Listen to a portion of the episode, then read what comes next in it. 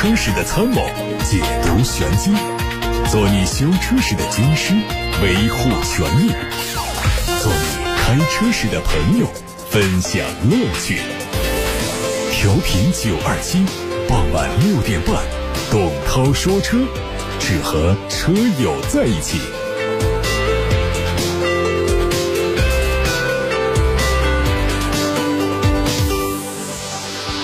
各位晚上好，我是董涛，董涛说车六点半到七点半直播，欢迎各位把买车选车的问题发到直播间来，还有董涛说车的微信公众号，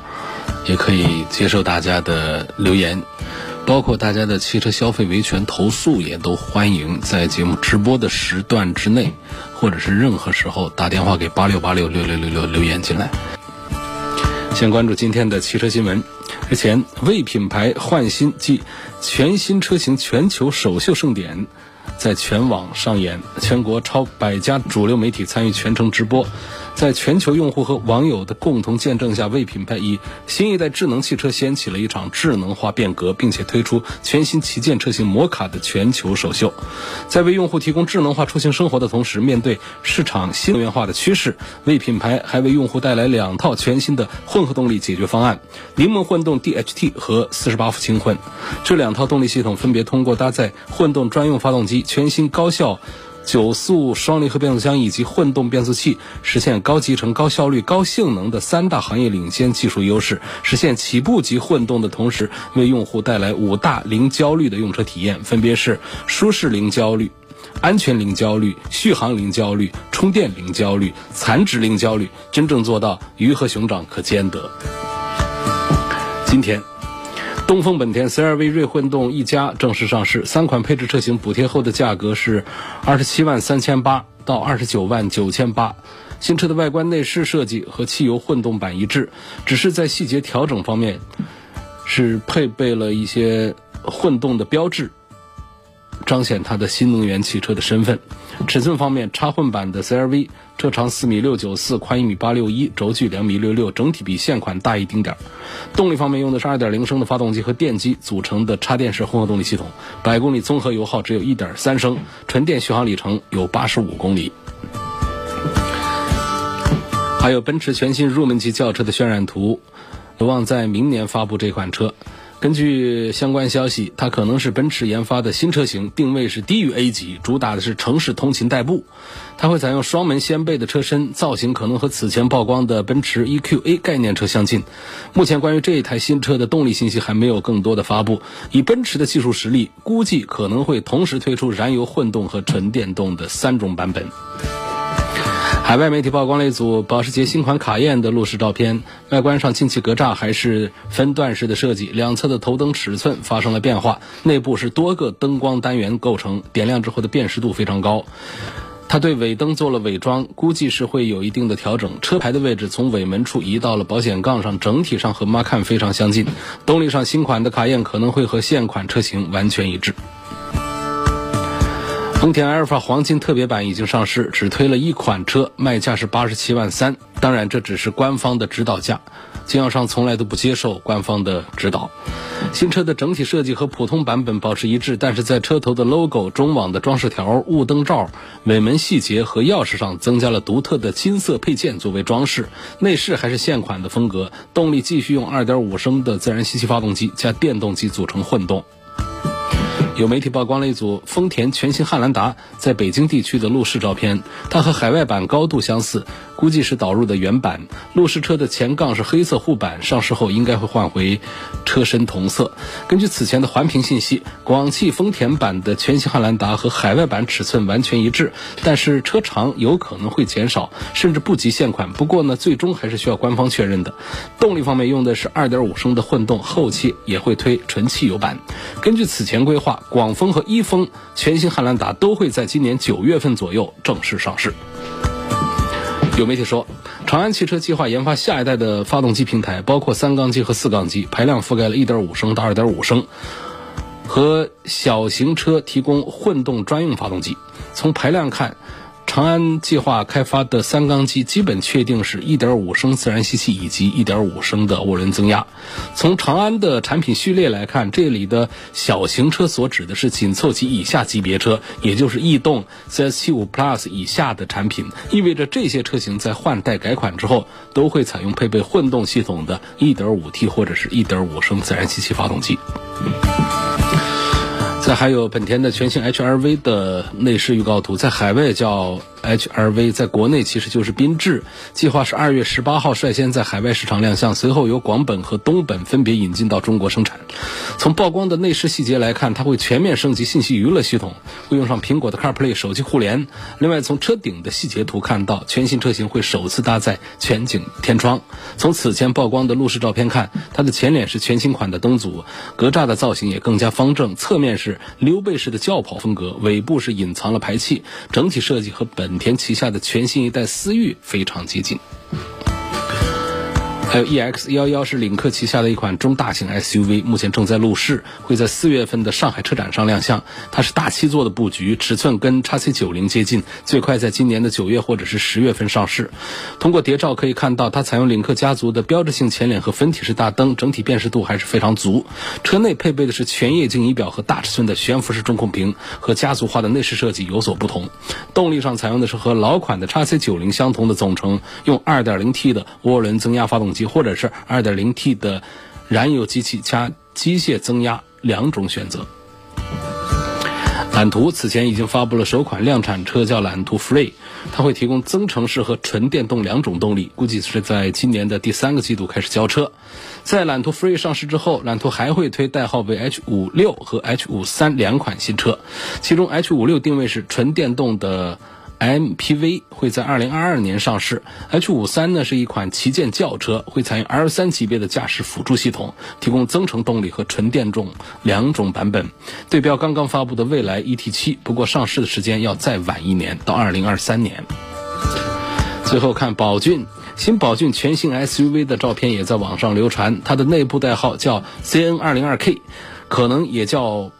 命名为 RK 五，从谍照看，它的进气格栅尺寸，还有 LED 的灯组造型、分体式的灯组款式，都跟 M 五非常的相近。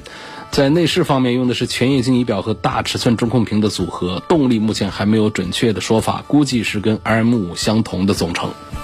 各位刚刚听到的是董涛说车汽车资讯部分，马上就开始回答大家的选车用车提问，接受大家的汽车消费维权投诉。先看来自八六八六六六六六热线电话留言板上的话题，陈先生他希望对比的是丰田的 RAV4，还有皓影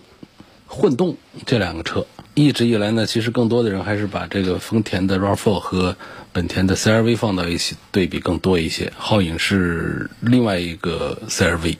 是南方版的 CRV。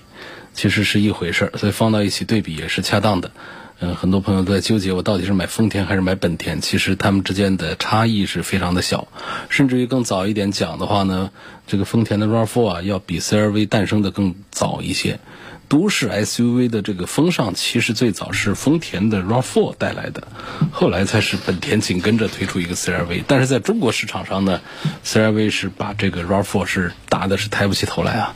目前的这销量看的话，这个皓影和 RAV4 基本是差不多的销售水平，但是 CRV 要整整高出了一个单位，就高出了一万。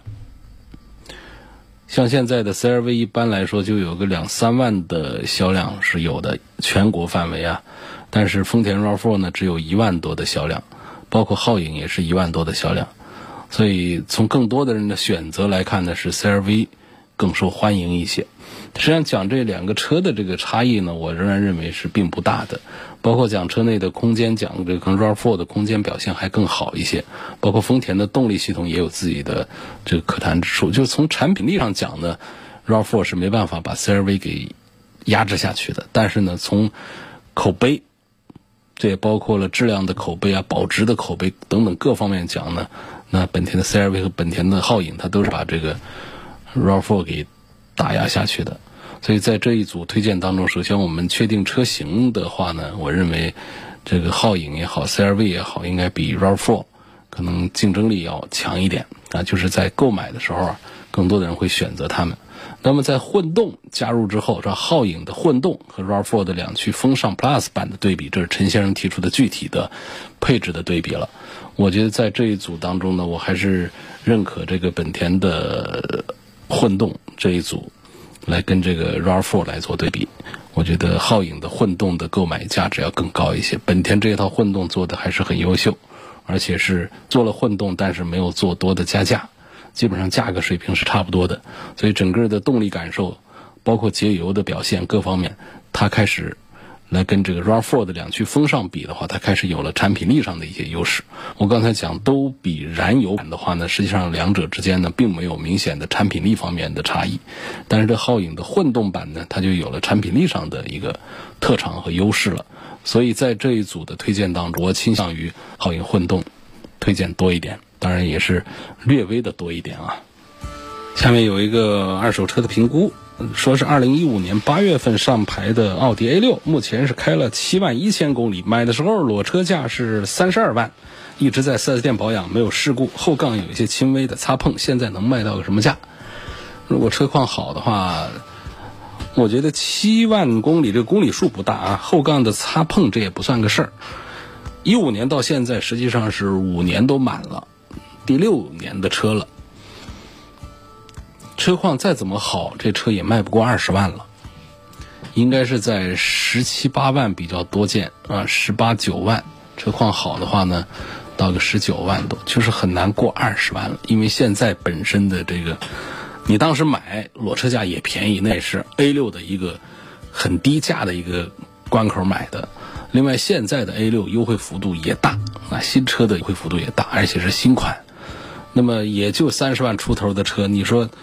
有什么理由花二十万出头来买你这个五年六年前的老款的 A 六呢？所以我的判断呢，这车就算还有呃保值还不错，还有百分之四十多的保值的话，应该也就是过不了二十万的这么一个价格。弄不好，如果车况并不是太妙的话，可能十八万都够呛。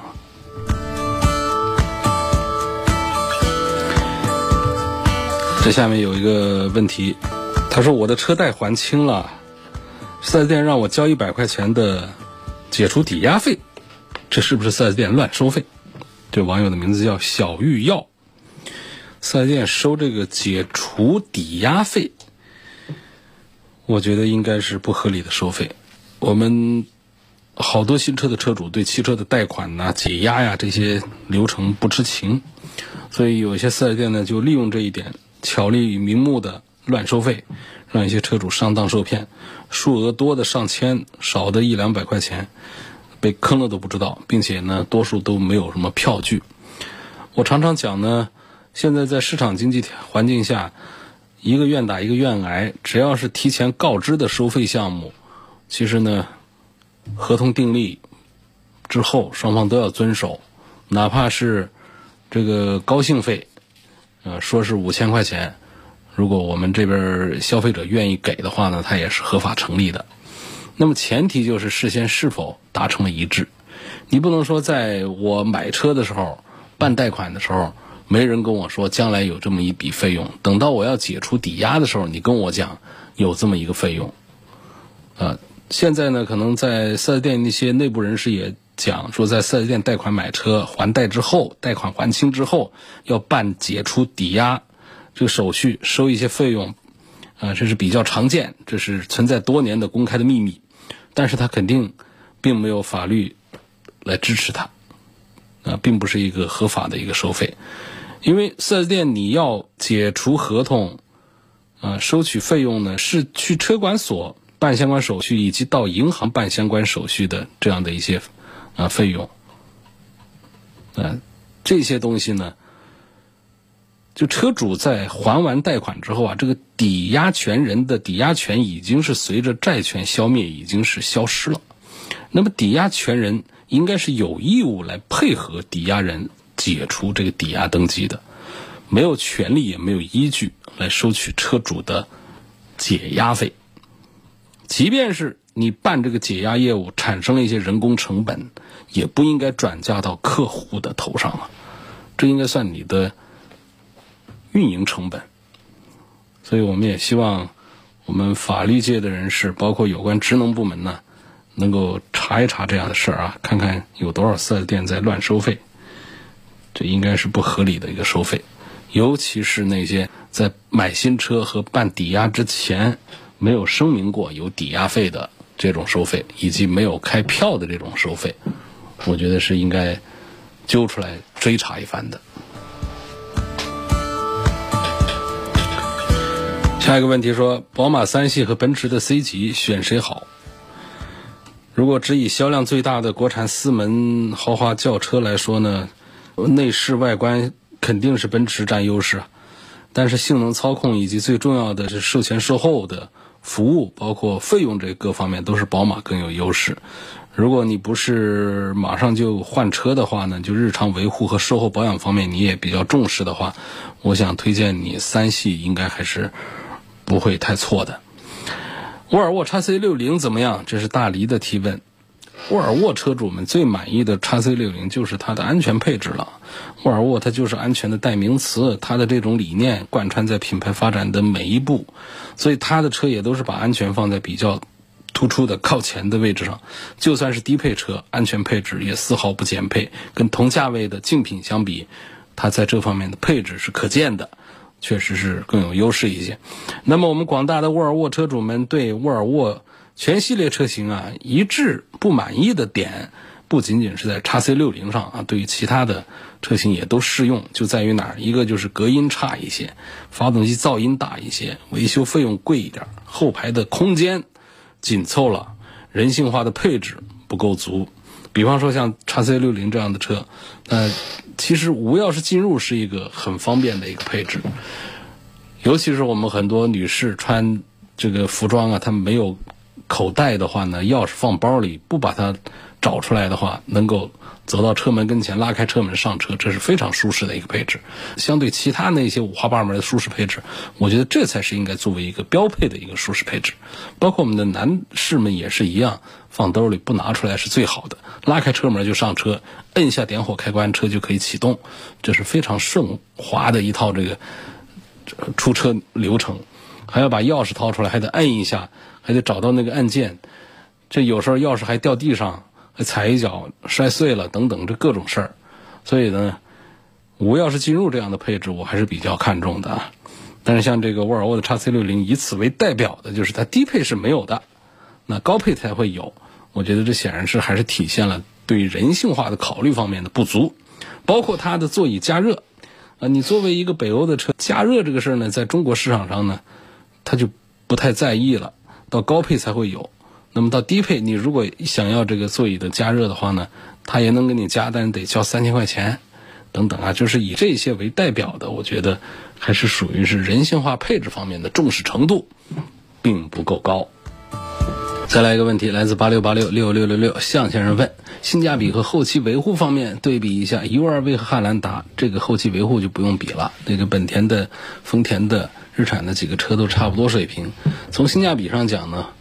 呃，我觉得也是区别不大。倒是要从其他方面来说道说道这两个车啊。两个车的尺寸都差不多大，但是呢，汉兰达除了最低配的五座之外，主打的都是七个座位。说一个不到五米长的一个 SUV 三排座位，哪一排的座位能宽敞一点？可能是哪一排都办不到宽敞，包括后备箱也都会被挤占。我觉得这是特别不实用的一项配置，而且汉兰达的这么一个思路，我也看不懂。但是最看不懂的是什么呢？是这个车旺销。就大家好像都特别喜欢，一度排队加价，一车难求。就这一七座的汉兰达，这个是让人特别看不懂的一个事儿。我们有多少机会在第三排坐人？我们更多的机会是后备箱要多装点东西，要有更大的空间，至少不管平时装不装东西。第二个就是第二排要空间宽敞舒服。这汉兰达在这两方面都不注意。那么，对更多的人来说，在买车的时候呢，他尤其是缺乏用长时间的用车选车经验的，你看说这七个座位比五个座位实用性更强啊，有备无患呐。其实忘记了，它在极少数的情况下的这种用途啊，它其实损失的是我们大多数情况下的一个用车的需求，那就是第二排要舒舒服服的，后备箱要宽敞实用。所以在同样尺寸下呢，我就特别赞成本田 U R V。和冠道他们的玩法，就是全系列不跟你弄什么三排座位，就五个座位，保证每一个座位宽敞，尤其是第二排，地台也平，沙发也大也软，空间也舒服。就坐在那个第二排啊，就是二十几万，你就别提哪个车能够说跟 URV 和冠道来比第二排的舒适性了。不信的各位可以尝试一下啊。所以这个 URV 和汉兰达的这一组对比呢，从性价比和后期维护方面呢，我是分不出一个上下来，都差不多水平。但是呢，我就刚才讲到这个第二排的实用性以及后备箱的实用性这个层面上讲，我是特别难以接受这汉兰达的这个七个座位这个事儿的。实际上呢，汽车这个东西啊，就是越到高端呢。座位数是越少越少，越显得每一个座位都尊贵。越是我们有一些入门车型的，就小不灵丁的，就是四米几的一个车，塞下好些个座位，这样的品牌和产品是非常多见的。我是不赞成在一个小车里面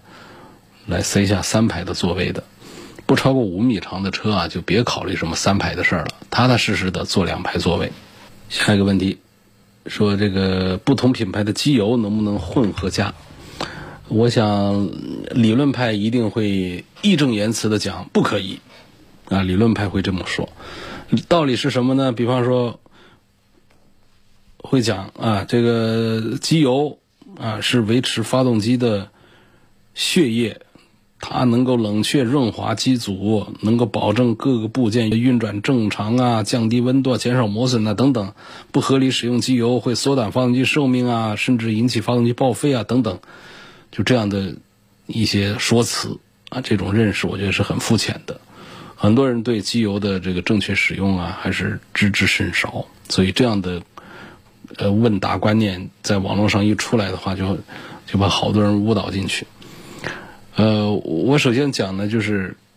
有混加机油的机械实验没有问题，没有出现问题。第二个呢，我们再从这个机油的生产的这个理论上，我们来给大家盘道盘道啊，就明白了为什么不同品牌的机油其实是可以混加。虽然说我们并不建议大家这么做，那但是我们必须要把这个科学道理给讲清楚。就是你应个急，你混合加，我认为是没问题的，但是呢，不建议大家这么做。呃，很多朋友其实也尝试过两种机油混加的，也都没有什么问题。就是，但是有一点要提醒，它不管是几种机油混合加啊，你机油的标号和级别要一致。比方说，同样是全合成，那就全合成，你不要给全合成跟矿物搞一块儿。像五 W 三零，那么你再添加的另外一个品牌的也得五 W 三零啊，或者五 W 四零这样的，就是差异不要太大，那就是标号，这各方面都是要尽量的接近的。说为什么说可以混合加机油呢？就简单讲，这机油怎么加工出来的？机油是由基础油加添加剂组成的。那么真正决定这个机油性能的是基础油的好坏，添加剂呢是锦上添花的作用的。就任何一个品牌的全合成机油来说，目前市场上大部分的全合成机油的基础油都是三类油啊两次加氢做出来的。所以对于不同品牌但是级别相同的机油来说，制造它们的核心原料基础油，它是一样的，在不同的地方就在于不同品牌，它的添加剂是不同的。它们相同的地方呢，就比方说都有抗氧化剂啊这样的东西，所以即便是添加剂不同，但是在抗氧化剂的作用下，也不会发生什么化学反应的。你担这个心干什么呢？都有抗氧化剂这些东西在里头，所以事实上拿两种甚至是几种机油去混合，这个过程其实跟这个机油厂的调配机油的原理是一样的。它机油是由基础油和添加剂组合而成的，添加剂只占到很小的比重，啊，甚至是多种基础油混合而成。那机油本来就是众多元素的混合体，它不怕混合。所以说，从理论的角度去看问题呢，不管是多少种机油进行混合，前提是级别和粘度要一致啊。那这就好比是什么某福啊、某多呀等等这些，就美加壳吧，就他们的基础油其实都是一样的，那么他们只是在里头加了不同的添加剂。所以说，不同品牌，但是你同级别粘度一致的机油。在应急的时候混合加，我认为是没有问题的，这是我从理论的角度谈到了。那么从实际的实践从实验的这个角度，大家有兴趣可以到网络上去搜，是有这样的实验室的实验的，没有发生问题。好，再次的强调啊，并不是倡导大家随便瞎加机油、混合加机油啊。我还得强调一下，就得是尽量是同粘度、同级别的机油，在应急的情况下给混加，或者说我们包括我们的机油没有放干净，我们不用太担心，这种混加是更没有问题的。下面要回答李先生的提问，他问林肯和凯迪拉克相比哪一个更优秀？这个话题是不是挺有意思的？他们。同样都不是一线的豪华品牌，但是大家都认为他们是豪华品牌，都来自于美国。虽然说卖的都不是很好，但是呢热度一直都挺高。啊，一说到林肯和凯迪拉克，大家都还是觉得比普通品牌还是要强一些的。所以呢，很多朋友就要问呐，这个林肯和凯迪拉克他们谁更优秀？这个问题呢，他要从几个方面来讲啊。目前来看呢，总体一句话归总的说的话呢。就是凯迪拉克还是要优于林肯一点的，虽然说他们俩都是美系豪华车，但是目前呢，不管是从销量还是从口碑各个方面来讲呢，大家还是倾向于凯迪拉克更多一点。林肯目前有一个根深蒂固的印象，恐怕就是一个礼宾车，就是限制了这个车去提升性能啊，这各方面的一些可能性，包括年轻化这方面一些可能性。那么凯迪拉克呢，显然是有更广阔的天地，它的豪车印象就在于它给人的第一印象，但它也有更多的应用的场景。林肯呢，来中国的时间也比凯迪拉克短，虽然说也有着美系豪车的身份，但是品牌知名度是要低一些，品牌影响力是要差一些的，而且在产品质量方面，林肯也做的不如凯迪拉克好，啊，包括它对很多的召回啊，一些原因呢，都是一些比较低级的一些问题。啊，存在一些安全隐患的这样的一些东西，比方说在刚到中国来不久，那就是有一些进口的 MKZ 就出现方向盘上的一些毛病，那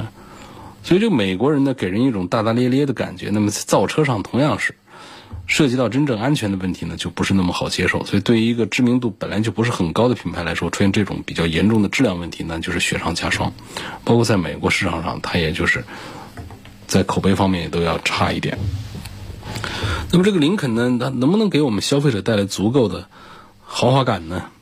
其实从外观上讲，林肯是不输给凯迪拉克的，它都有自己独特的设计语言。林肯的设计甚至更加大胆一些，更加有传统美系豪华车的味道一些。但是如今的所有的豪华品牌都在冲着讨好年轻人的方向去发展，但是林肯的车呢，没有。明显的冲着这个方向去的趋势。从底蕴上看呢，这个林肯其实并不比凯迪拉克差啊，好几代美国总统的座驾都是林肯的。林肯和凯迪拉克相比较，更像是通用和福特的博弈。不过从实际上看的话呢，这个福特对林肯呢还是并不太上心啊。所以说从品牌的定位、认知度、名气等方面，林肯是输给凯迪拉克的。林肯它不具备跟凯迪拉克直接抗衡的一个实力了。通用是把凯迪拉克当成大公子的，那福特呢是把林肯，呃，当成打杂的混饭的。那凯迪拉克整天是在吃香的喝辣的，林肯是在一边上这啃咸菜疙瘩的。所以说，如今这个林肯呢，已经没有办法跟凯迪拉克相提并论。如果说按照几十年前的逻辑，林肯和凯迪拉克是同样优秀的，那现在这个林肯更像是福特树立的一个精神图腾，它实际上跟凯迪拉克相差已经是很远了。林肯不是不可能再次的崛起，但如今这个美系豪华品牌整个都已经是比较边缘化，都没有冲到一线去。那其实这俩哥们儿啊，就是哥俩啊，就是凯迪拉克和林肯呢，都已经是比较边缘了啊。只不过呢，凯迪拉克还有一搏之力，林肯呢现在是太模糊了。他林肯知道这样的概念就太模糊了，太虚了。如果说福特一直对林肯是这么一个态度啊。呃，弄一个福特的一个车出来，把这些平台和技术直接给往林肯身上一一扔，就是一个这样一个车出来的话，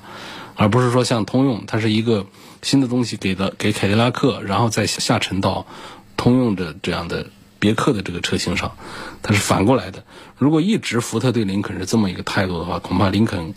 跟这个凯迪拉克的差距会越来越大啊。那如果说外观还算是将就啊。那么林肯的内饰肯定是它这个面子工程的硬伤，内饰它就显得就是虽然说它的用料够档次啊，但是呢，在很多细节上啊，还是浓浓的那种福特味儿。就是它不管是按键还是内饰设计都没有办法给人一种一种高级范儿。所以这是我对这个林肯和凯迪拉克两个品牌一点粗浅的认识，欢迎各位一起参与探讨啊。那么关于那个节目一开始回答一位朋友问到的车贷还清了，四 S 店收我们车主两百块钱的解除抵押费的这个事儿啊，我说了这是一个不合理的一个收费。我看到有位网友也在留言，他说这个费用是不该收的。我解押的。时候呢，收了我五十块钱，我打市长热线，他们立马就把钱退给我了。嗯，所以这些经验呢，就大家掌握一下啊。下面有个郑先生，他来投诉，他说我之前在武汉一家四 S 店交了五千块钱的定金订车，后来啊，听说这家公司有变动，我就没在这家店买车。当时销售员口头承诺可以退定金，后来这个公司换了法人，变成另外一家销售公司，原来的销售员也离职了。现在这店里是拒绝给我退定金，也不肯把这五千块钱的定金折成保险给我，问我能不能够维权。这个涉及到两个问题吧。第一个呢，就是我们不在，已经是不打算在这儿买车了。那么不打算在这儿买车呢，那么你这个定金当时有没有约定不能退？如果没有约定的话呢，按照你写过来的言字旁的定的话呢，我们就觉得这个钱是该退的啊。这是第一个问题。第二个呢，就涉及到这是一个债务的一个问题，就是现在店里是欠欠你的这个钱，但是呢，店已经换了老板。这个就要看他们这个新旧公司之间呢，他们做了怎怎样的一种交割，就是债权债务这方面的这种交割。应该讲呢，就是如果说他们之间是两家公司啊，是怎么来接手的这家店啊？是那种转让形式还是怎样的？就是有没有把它切割清楚？如果没有切割的话，那就顺着就转移到新的这个买方来，那么这个买方是应该退的。如果他们之前已经切割清楚了的话，那么就要找上一家，找不到公司了，可以找到他当时的这个投资方啊，包括他的法人呐，我是这么理解的啊。所以要看这两家公司之间切割清楚了没有，事儿还是比较复杂、比较麻烦的一个问题啊。我们会让记者来跟这个新的这家店联系一下，核实一下情况，看一看两家店关于上一家店的这个债权债务方面是怎么来。切割约定的。有位网友说：“市面上的三元催化清洗剂随汽油一起加注的有没有效果？那肯定有的有效果，它有的就没效果了。这还怎么说法呢？这种添加剂呢，还是得认品牌和厂家，大品牌、大厂家的更加的稳定可靠一些。市面上各种的汽油添加剂啊、机油添加剂啊，是五花八门。那么滥竽充数的，好的坏的全都在里头。该怎么买？”第一个是买东西的平台要注意，第二个呢就是这个产品本身的品牌和厂家我们要留心要注意，所以我们不能一起说所有的添加剂都是有效果的，更不能一起说所有添加剂都是没有效果的。今天就到这儿，感谢大家收听和参与晚上六点半到七点半钟直播的董涛说车。错过收听的可以通过董涛说车的全媒体平台找到我，找到我的专栏，他们分布在。微信公众号、微博、蜻蜓、喜马拉雅、九头鸟车架号、易车号、百家号、微信小程序、梧桐车话等等平台上，明天晚上再会。